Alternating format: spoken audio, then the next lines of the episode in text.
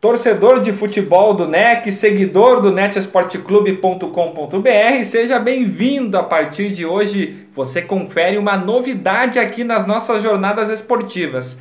Todos os finais de semana vamos falar sobre o nosso esporte e do nosso operário de um jeito diferente. Até porque o esporte e, por consequência, o futebol é muito mais que um jogo. É cultura, música, história e está presente no nosso dia a dia, na raiz da nossa sociedade há muito tempo. Eu sou o Sebastião Neto. E eu sou Juliana Belafronte. Começa agora o primeiro programa Bola de Capotão.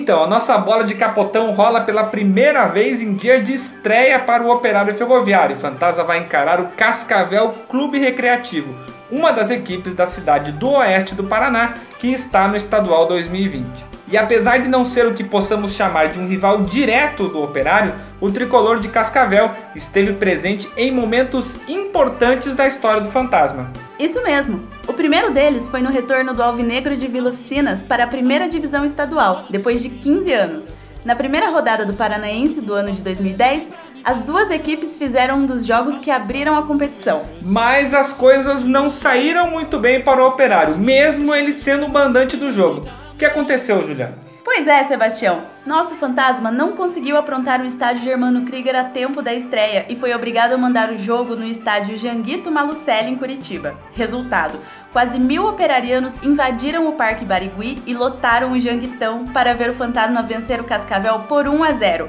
Gol de pênalti de Serginho Catarinense a primeira de muitas festas alvinegras na capital ao longo da década. Isso é verdade, teve muito momento especial do operário em Curitiba. Mas essa história aí de início de década, ano zero, ano um, tem algumas controvérsias. O pessoal nas redes sociais vem falando bastante sobre isso.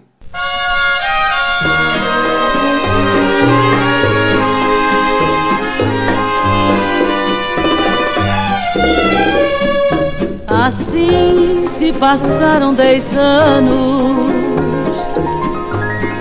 Ao som da música 10 anos de Emilinha Borba, a gente explica que não é de hoje essa discussão se a década começa em 1, um, começa em 0, como assim? Para a ciência astronômica, Sebastião, isso não faz diferença, até porque o Réveillon é apenas uma data escolhida arbitrariamente.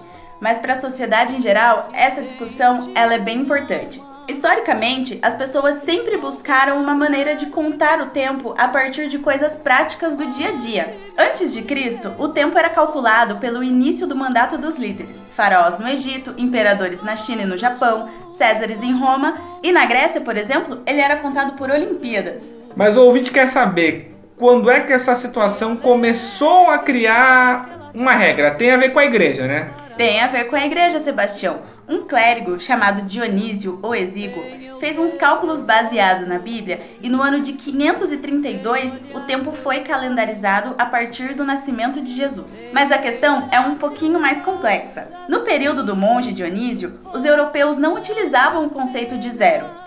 Claro que o número já havia sido inventado e era utilizado por árabes e indianos, mas pelo ocidente ainda não. Então o mundo passou de 1 antes de Cristo para 1 depois de Cristo, sem o ano zero. Isso significa, ouvinte, que o ano começa em 1 de janeiro e termina em 31 de dezembro.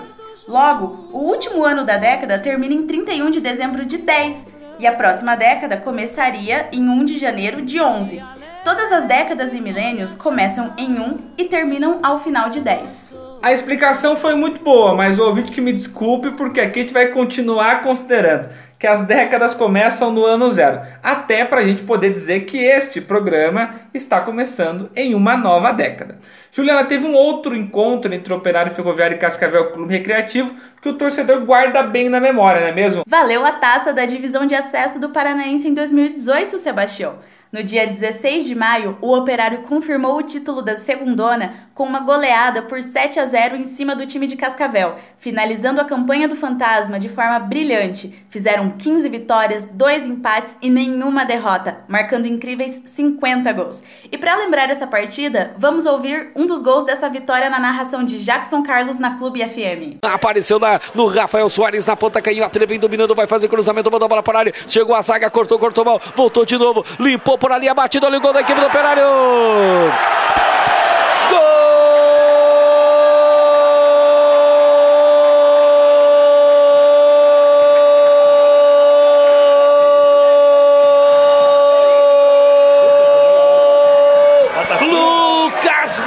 Batatinha de novo! Clube! A zaga da equipe do Cascavel cortou mal, cortou desajeitada, ela foi pro Lucas Batatinha, ele dominou, foi pra cima do zagueirão, limpou pra perna direita, bateu forte, bateu firme, bateu rasteira no canto esquerdo do goleiro Enéas, Lucas Batatinha, Lucas Batatinha, menino de Ponta Grossa, o garoto, fazendo a festa. Você ouviu aí o quarto gol da vitória do Operário, o terceiro do Lucas Batatinha, que marcou três e acabou assumindo a artilharia da divisão de acesso naquele ano. Aliás, será que vai ter gol do Batatinha hoje? Aliás, Batatinha e seus companheiros são, há cinco temporadas, treinados pelo técnico Gerson Guzmão. Já o Cascavel Clube Recreativo vai estrear um técnico estrangeiro, que já está há muito tempo no futebol brasileiro, o português Luiz Miguel. Mas não é bem desse Luiz Miguel que a gente vai falar aqui no programa, até porque desse você vai escutar muito durante a cobertura.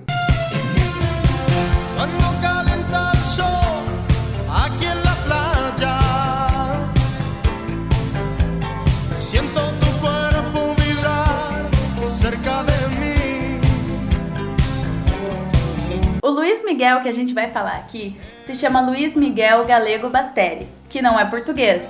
O cantor, nascido em 1980 em Porto Rico, escolheu o México como país do coração e é conhecido por ser um dos maiores cantores latino-americanos da história. Quando ele tinha apenas 12 anos, Sebastião, ele lançou seu primeiro álbum, sabia? Em 1994, aos 14, ele gravou um dueto com Frank Sinatra, veja só. Aos 16, inaugurou sua estrela na calçada da fama em Hollywood. E em 2001 ele participou de um projeto que foi muito bacana e que tinha uma das grandes estrelas, o Michael Jackson, é isso? Exato. Ele foi convidado pelo cantor para participar de um projeto para arrecadar fundos. E ele não cantou só com o Michael Jackson, ele cantou com Celine Dion, Ricky Martin, Laura Pausini, Shakira, Thalia, Mariah Carey, com quem ele se relacionou afetivamente.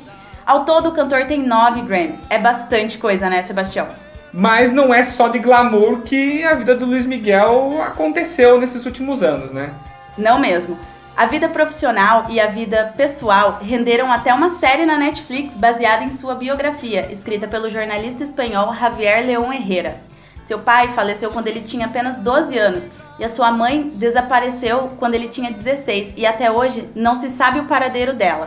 Mas sobre isso você pode saber assistindo a série disponível na plataforma. E você não precisa fazer que nem os argentinos que tiveram que ir aos bares e pagar para ver o último capítulo da série, não? Exatamente. Bola de Capotão é cultura, é história e é música também. Mas que o Luiz Miguel, pelo menos hoje, não faça tanto sucesso quanto o seu xará cantor. Aliás, com este ótimo dossiê sobre a carreira do Luiz Miguel, a gente vai encerrando esta primeira edição do nosso Bola de Capotão. Vamos nessa, Juliana? Vamos nessa, Sebastião.